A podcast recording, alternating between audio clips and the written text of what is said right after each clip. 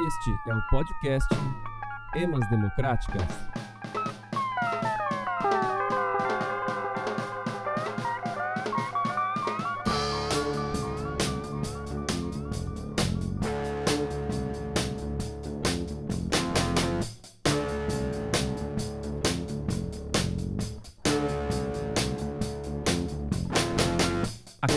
Democráticas, você vai ouvir inquietações e perguntas de dois amigos antropólogos.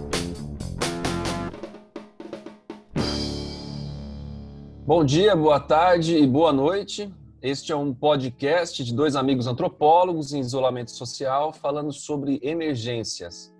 O Emas Democráticas irá discutir hoje as duas bicadas da EMA, porque nos dias 13 e 18 de julho deste ano de 2020, o atual presidente do país foi bicado, é isso mesmo, por uma EMA ou duas nos arredores do Palácio da Alvorada. O presidente estava isolado enquanto se recuperava da Covid-19 e se aproximou das EMAs durante o seu isolamento. Olha, Paulo, essa questão, essa história é muito interessante, acabou ganhando a mídia aí no, nos dias que você mencionou. E o que eu gostaria aqui de chamar a atenção para lançar a bola é o que são essas emas que estão rondando o Palácio da Alvorada, residência oficial do presidente, um lugar que costuma estar nas manchetes como palco de decisões é, de grande importância para o país, e de repente isso está povoado com seres que normalmente não são vistos, né? Então, assim, essa bicada dessa ema trouxe à tona esses novos animais que habitam ali, não são tão novos, né? Porque já estão ali há algum tempo. O que, que você acha disso? Esses animais estão é, participando do, dessas decisões? Qual que é a atuação das emas na política brasileira? Pois é, Lucas. Pelo que eu entendi, esses animais eles estão ali, cara, pelo menos desde 1957, né? Desde a construção do Palácio da Alvorada. É, e, portanto, estão ali nos arredores e é muito pouco frequente, né, cara? A gente vê é, a presença desses animais na mídia né, dedicada à política nacional. Eu acho que há algo de algo do imponderável, né, sobre essa participação desses animais. Porque o fato é que na, na, na, região ali da Alvorada, com certeza muitos animais né, estão ali presentes no cotidiano né, da, da, da, vida daqueles políticos né, que vivem né, o, o, Palácio da Alvorada todos os dias. O curioso é que nesse, nesse momento né, que estava é, que tava sendo né, flagrado ali pelas, pelas lentes dos fotógrafos, a primeira vez, que foi o dia 13 de julho, o presidente foi oferecer cloroquina às emas e pela insistência ali, né, do ato dele, é, ele acabou sendo bicado, né? E aí foi muito interessante porque para mim também foi um acontecimento que chamou a, minha atenção, né? A presença das emas em particular. É, encontrei uma reportagem do Metrópolis, que inclusive é do jornalista Fernando Caixeta, Fernando Caixeta, que esses animais são cuidados, né? Numa parceria com o Zoológico de Brasília, né? E isso mostra também para mim, eu acho, que tem uma conexão desses animais, né? Alguns deles parece que inclusive foram capturados pelo IBAMA. É... E essa primeira situação foi muito diferente da do dia 18 de julho ainda, que ele volta aí até as emas, né? O presidente volta, né, aí até as emas. E no dia 18 dessa vez ele leva bananas, né, para alimentar esses animais e volta a, ser bicado, né? Ele é bicado mais uma vez e nessa nessa circunstância ele fez uma transmissão, uma live no seu canal. É importante porque a gente costuma pensar nos animais ou na franja da sociedade humana, né?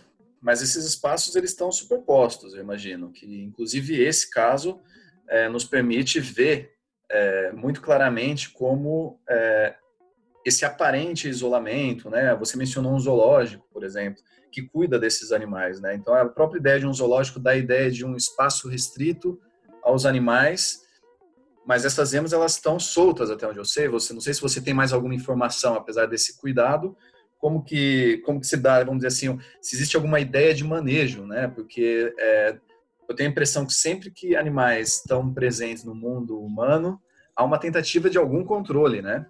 Então, assim, existe essa percepção de que isso pode implicar em algum tipo de risco, algum tipo de é, assim, ultrapassar de alguma fronteira de que esses animais deveriam estar ali, mas até certo ponto, né?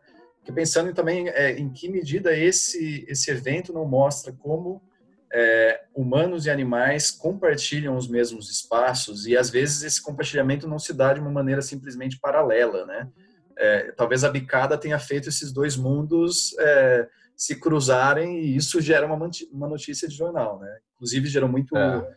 muita piada também, né? Muito meme, muita gente rindo dessa cena que é é cômica, né? Porque você tem uma ema bicando o presidente.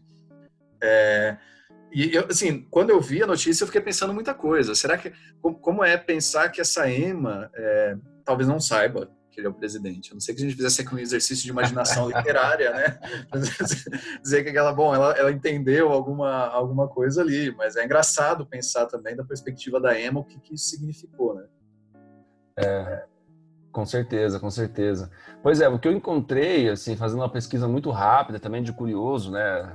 por, por causa do impacto né, da, das bicadas da EMA no então presidente da República, é, é que esses animais, é, inclusive, se sabia, se sabia pouco sobre esses animais, e pelo que eu entendi, em 2016 é que se encontrou mais informações sobre esses animais por conta de um pedido, uma solicitação que foi feita é, pela lei de acesso à informação para saber a origem desses animais e aí foi relatado que algumas das emas, inclusive, tinham sido capturadas junto ao IBAMA. Então, eram animais, é, muito, muito provavelmente, animais que estavam sendo traficados ou que tinham sido acidentados em algum lugar é, do país e foram é, retiradas desses lugares e encaminhadas para um lugar onde elas pudessem ser tratadas. Não é, não é raro que os zoológicos né, das cidades, principais cidades brasileiras, recebam esses animais que são pegos né, dessas situações é, nas quais eles são ou é, às vezes é,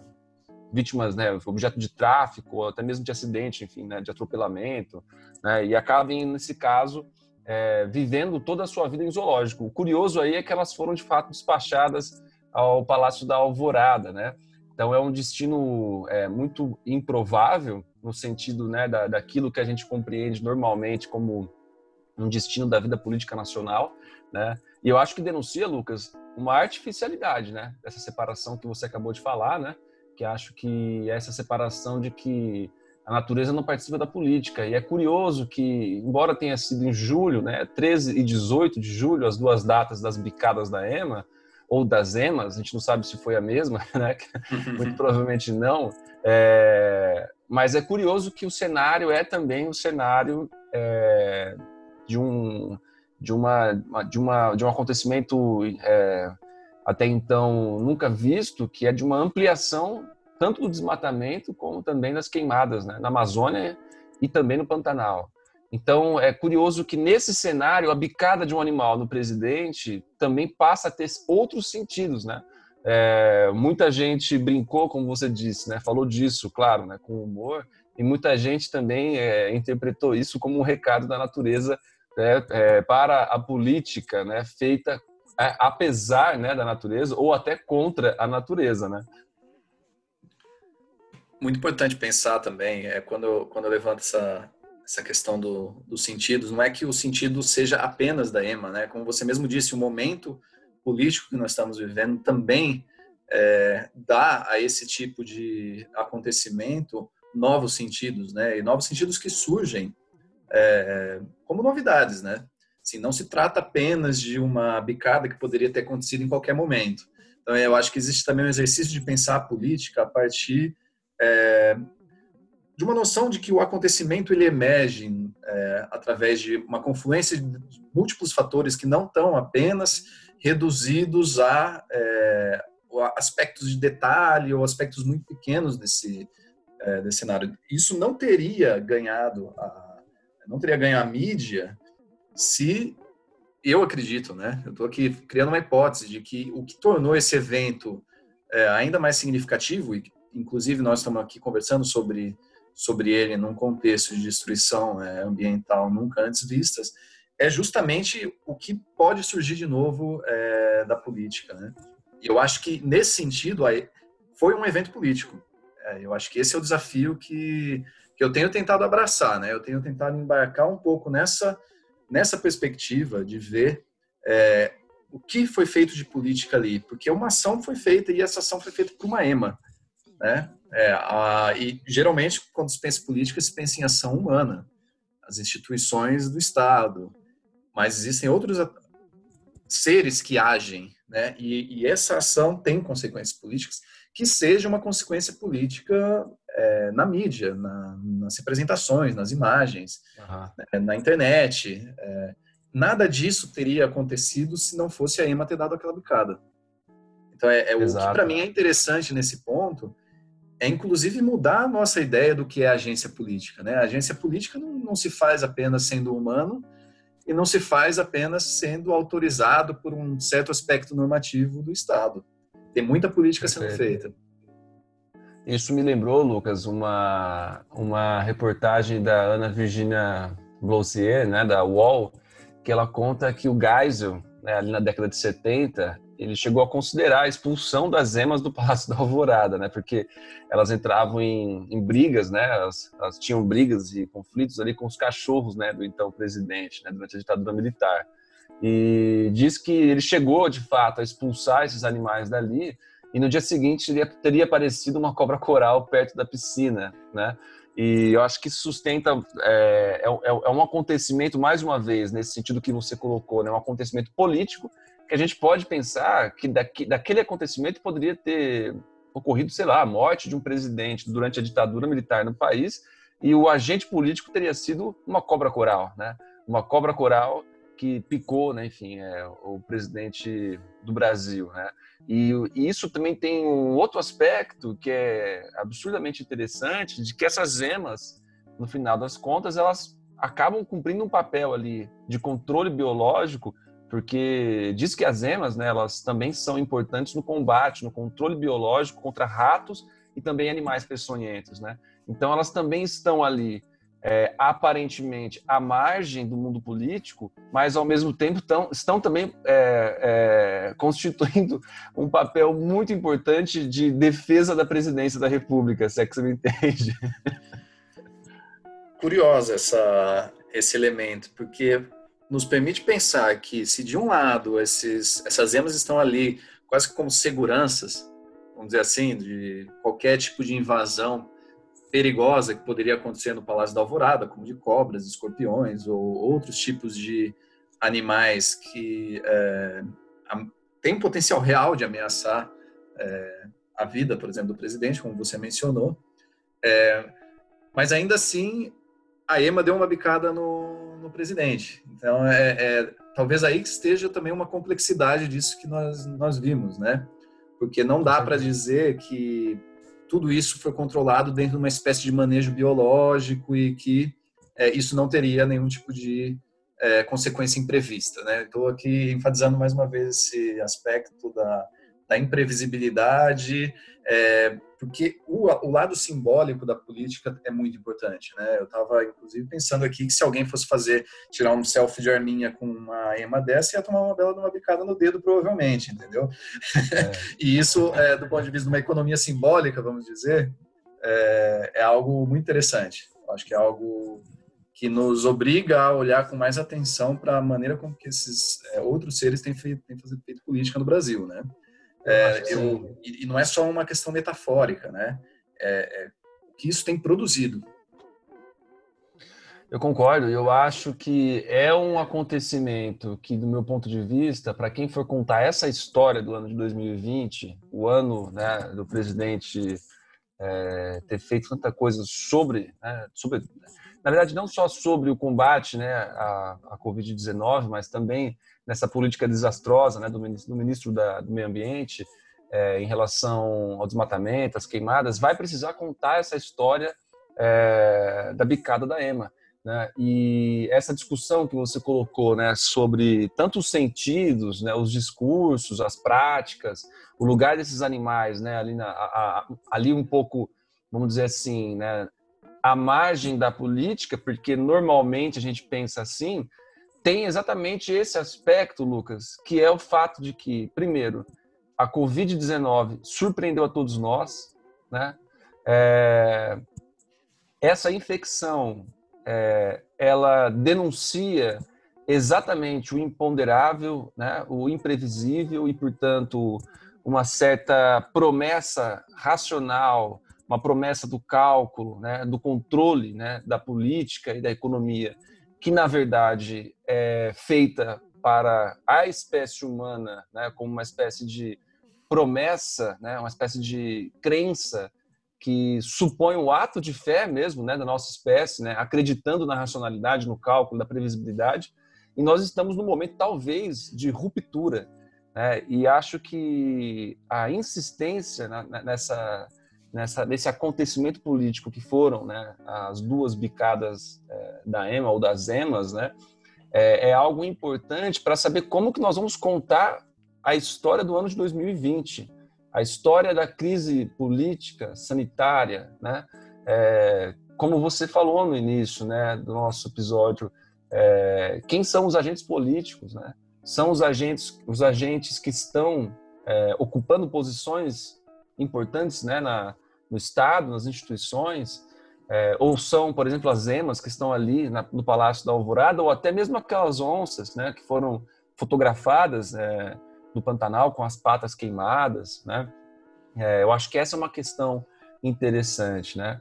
É, e acho também, né, que esse lugar né, é, não foi, é, ele não é só habitado, né, Lucas, pelos é, nem só pela espécie humana, nem só, né, pelos é, por outros também animais, né, que atacam chefes de estado, né? Mas é importante lembrar também é, do discurso sobre as assombrações né, que aterrorizaram né, recentemente os chefes de Estado, e não tem como não lembrar do Michel Temer, né, que teria dito que não queria ficar né, no Palácio da Alvorada porque o lugar era assombrado. Lembra disso?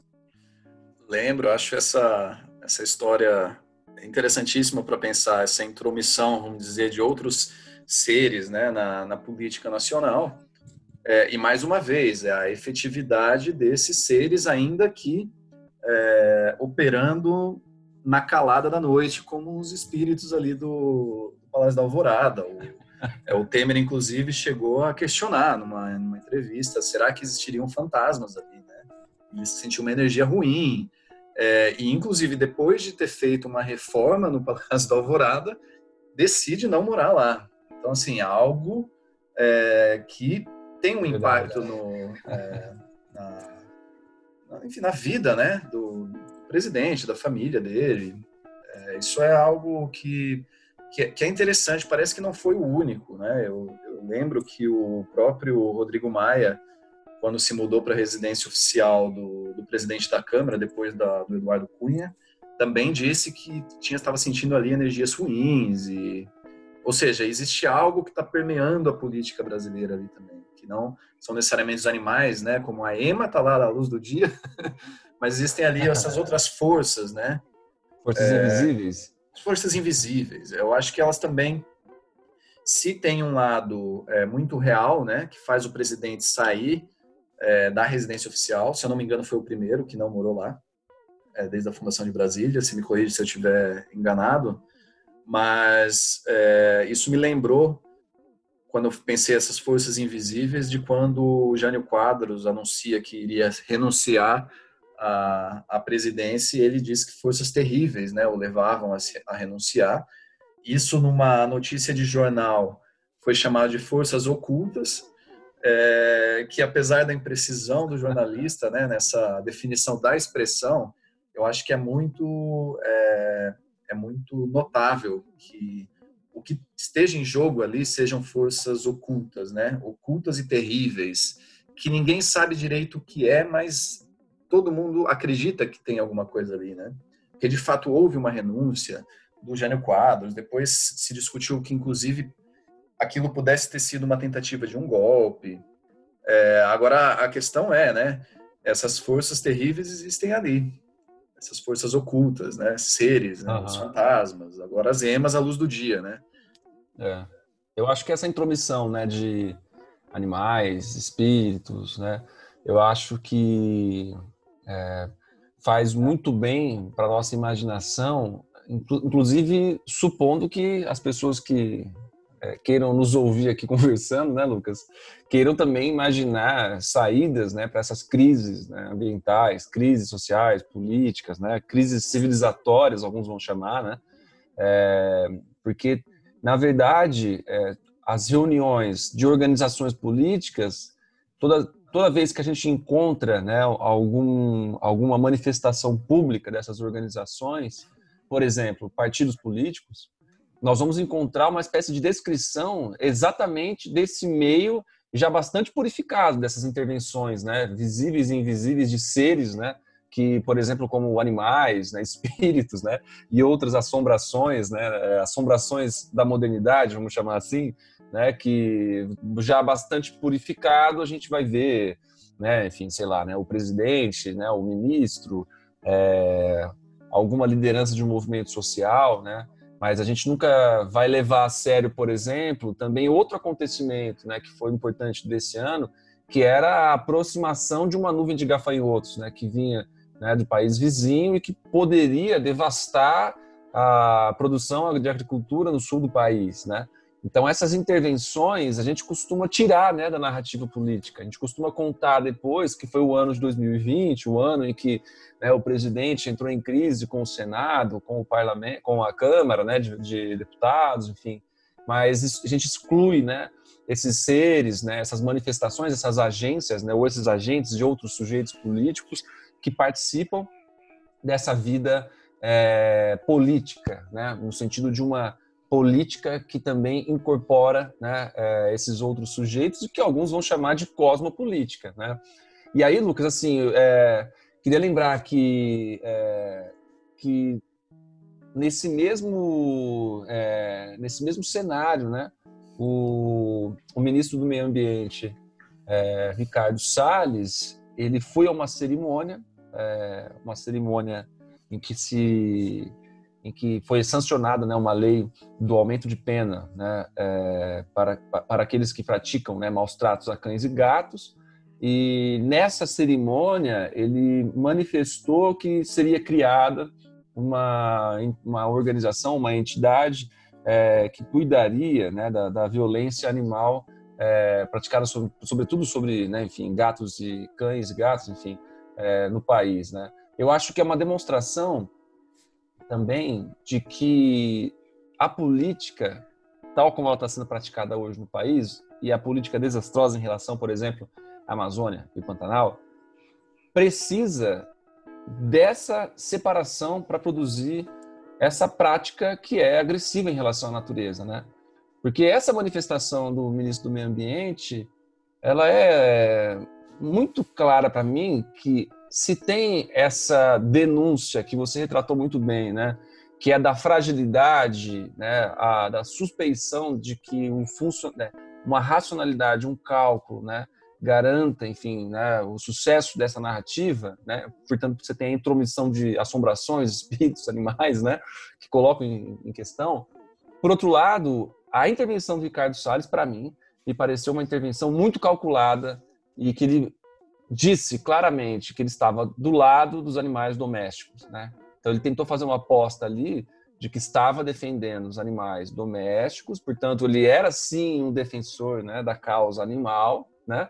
É, sem falar que necessariamente ia adotar uma postura em relação aos animais silvestres, né? Então eu acredito que essa política que é praticada hoje como uma política desastrosa, volta a falar, né? Para o meio ambiente, para a natureza, para os indivíduos, né? Aquela onça que queimou a pata, aquele tatu, né? Ou aquele tamanduá, né? Que a gente viu circular bastante nas redes sociais, né? Essa política precisa dessa separação, né? Essa política precisa de um discurso disponível que aparte as emas da alvorada como sujeitos políticos, né, que aparte as assombrações dos espíritos também da política nacional, né, e que proteja, por exemplo, cães e gatos, que são animais domésticos e propriedades, né, do cidadão urbano, né? O que, você pensa disso? Acho que você tem toda a razão, Paulo. É, nós não lidamos, né, com esses outros seres da mesma maneira. Né? Não são todos vistos como é, sujeitos com iguais direitos. É, há sempre ali uma uma tentativa humana de produzir uma espécie de hierarquia É, agora, essa relação que você fez com a, uma separação entre animais domésticos e animais silvestres, eu acho é, fundamental, né? Porque o que me chocou quando eu vi aquelas imagens do, é, se eu não me engano, o próprio Bolsonaro, né? Assim, também entrou um pouco nessa, assim, nessa é, publicidade, uma defesa dos animais. Agora, o que choca é justamente sim, o paradoxo né, disso está sendo feito, o aparente paradoxo disso está sendo feito no contexto de destruição ambiental tão devastador. E o que você está apontando, que eu acho muito interessante, é que não se trata de um paradoxo, mas se trata da maneira como isso é produzido. É, é se aproximar de alguns seres justamente para que outros possam estar tá do lado de lá da fronteira, né? Essa, essa ah. política dos, dos entes vivos, é, dos animais, que também se extrapola para outras entidades, né? não só espíritos, mas chuva, sol, seca. É, eu acredito que são todos esses essas entidades que, ainda que as pessoas não possam produzir afeto necessariamente, a, exemplo, a, chuva ou a ausência de é, determinado é, balanço ecológico adequado num, num contexto, tudo isso que tem sido impactado profundamente nas transformações ambientais que o mundo está passando de maneira ainda mais dramática, né? Então, assim, é como produzir essa indiferença como algo produzido, né? Algo que nós, inclusive, como antropólogos, sabemos muito bem é que a relação que é, outras culturas é, possuem com essas entidades é muito diferente da maneira como nós é, lidamos com essa natureza, né? Sem dúvida. Não, muito legal isso. Eu acho que toda essa discussão tem muito a ver com que também a gente, com quem a gente considera sujeito de direito, né? É, e aí eu acho que tem toda uma discussão também sobre é, a lei, a cidadania, enfim. Mas é, eu acho que é o momento que está sendo definitivo para a sensibilidade. Né? Eu acho que isso que você chamou a atenção no seu último comentário, que é algo sobre os afetos, né? a capacidade de afetação ou afecção, né? ou seja, a possibilidade de que, por mais que as coisas sejam racionalmente separadas, classificadas, né?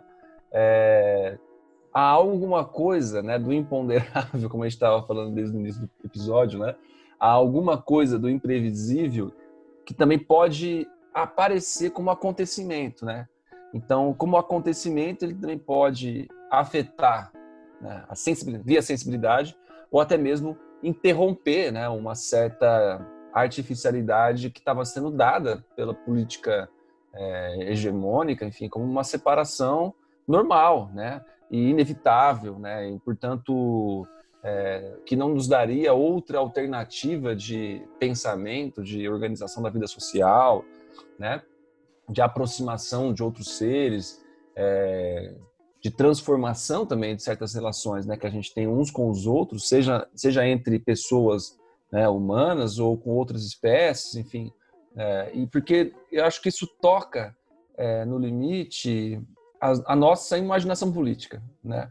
É, eu acho que é, eu, eu, eu, eu, eu penso que isso tem a ver com a nossa imaginação política e acho que durante esse período que a gente está passando agora a gente vai experimentar essa o limite dessa imaginação também ao mesmo tempo, né, para saber o quanto ela vai ser produtiva para levantar perguntas, questionamentos, né, e não só oferecer saídas, né, não é só também apostar né, na potência do pensamento como aquele que produz um programa, né, uma agenda política, né, não, é, não é isso também que eu quero dizer, mas eu acho que há uma, uma, uma sensação, né, um sentimento de que esses acontecimentos é, não estão sendo tão é, tão misteriosos como já foram, porque eu tenho a impressão de que eles estão sendo já acolhidos, né, é, e divididos numa certa experiência social sobre esses acontecimentos,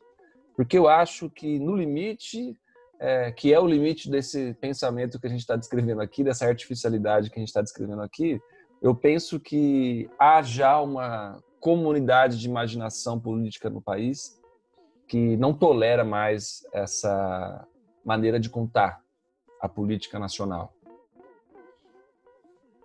Muito importante essa questão da imaginação que passa mais uma vez por aquilo que nós já conversamos sobre afetos, né? Eu acho que o, o afeto se torna algo extremamente é, poderoso politicamente, né? Inclusive para a produção de novas alianças, né? É, é um pensamento que não é apenas um pensamento da lógica da representação do mundo, né? Não se trata apenas mais de explicar o que está acontecendo. É, eu acredito que o que eu percebo é uma, uma orientação para uma tentativa de se articular e ver o que surge dessas novas articulações é, políticas e que englobem outros seres também. E eu concordo, isso que pareceria esotérico há um tempo atrás está se tornando muito claro, porque talvez nós nunca tenhamos nos visto de maneira tão claro como a natureza atua politicamente. Eu acho que essa é, é uma, uma é. transformação. E atua à sua maneira, não é necessariamente a maneira pela qual nós conhecemos também. Né? Não adianta querer projetar é, na natureza uma maneira de fazer política humana. É, e, e, é nesse sentido que eu acredito que é, que é possível pensar na, na política desses, é, desses outros seres. Porque não é uma política que é feita através de indivíduos que agem voluntariamente, como nós acreditamos dentro dessa é, ideologia liberal né, da política é, ocidental, vamos dizer. É, é são outras produções de alianças, são outras maneiras de, de relacionamento entre seres, seres e naturezas, natureza e humanos. É, eu só ia dizer que concordo e que, na verdade, uma das principais teorias né, ou filosofia política é, do Ocidente, que é, que é a tradição que a gente pode chamar assim de maneira muito geral de contratualista, eu acho que ela está sendo, ela está caindo, ela está caindo. Agora, ela, eu não diria que ela está caindo, mas eu diria que ela está sendo profundamente questionada, né? Porque a verdade é que os animais nunca participaram, né, do, da, do contrato social, né? É, a representação, que é ao mesmo tempo uma representação política, né, mas que acompanha também a representação no sentido dos interesses, né, e no sentido também das possibilidades de fala, né, de convencimento, né, de participação, ou seja, no sentido mesmo de que quem é o sujeito, né? Quem é o sujeito nesse mundo político? Eu acho que isso, é, 2020 veio pelo menos para nós como um ano que é um ano que encerrou o contrato social e eu diria que as emas foram foram agentes é, decisivos, né, é, é, né, vamos dizer assim, nesse despertar, né, enfim, é, de que não é só uma, não é apenas uma fissura, né? não é apenas uma descontinuidade no sentido de um elemento que está apontando para um, pera lá, não é bem assim, né? É, eu acho que é mais do que isso, né? Eu acho que tá, é como se estivesse no, ao mesmo tempo acontecendo outra coisa, né? É como se a gente estivesse agora convivendo com uma, um domínio de imaginação social que eu acho que é muito diferente do que nós tínhamos, é, por exemplo, para interpretar o golpe no Brasil. Né? Eu acho que o sistema que interpretou o golpe que aconteceu em 2016 não serve para explicar é, o que está acontecendo agora em 2020. Bom, assim encerramos então o primeiro episódio do Emas Democráticas. Agradecemos a vocês pela companhia e nos vemos de novo daqui a algumas semanas. Grande abraço. Grande abraço aí para todo mundo, Paulo, para todos que nos ouviram. Até a próxima. Até a próxima, Lucas. Até a próxima.